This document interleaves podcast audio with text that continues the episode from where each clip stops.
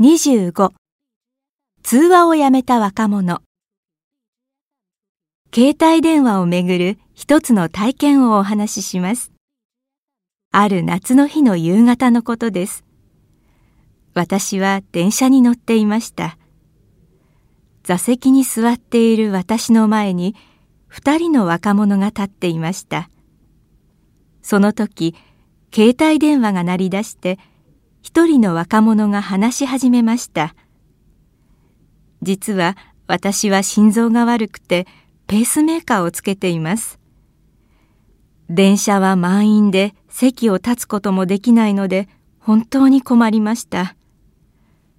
そこで私は身体障害者手帳を見せて携帯電話は遠慮していただけませんか？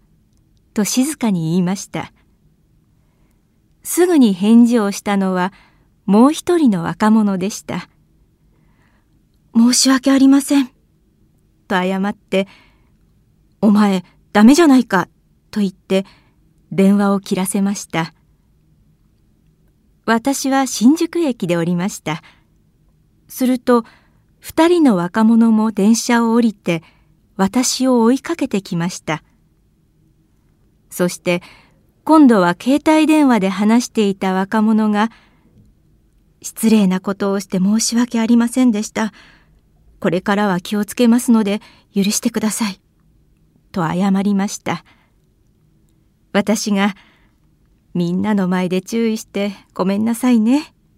と言うと、そんなことはありません。僕が悪かったんです。と答えました。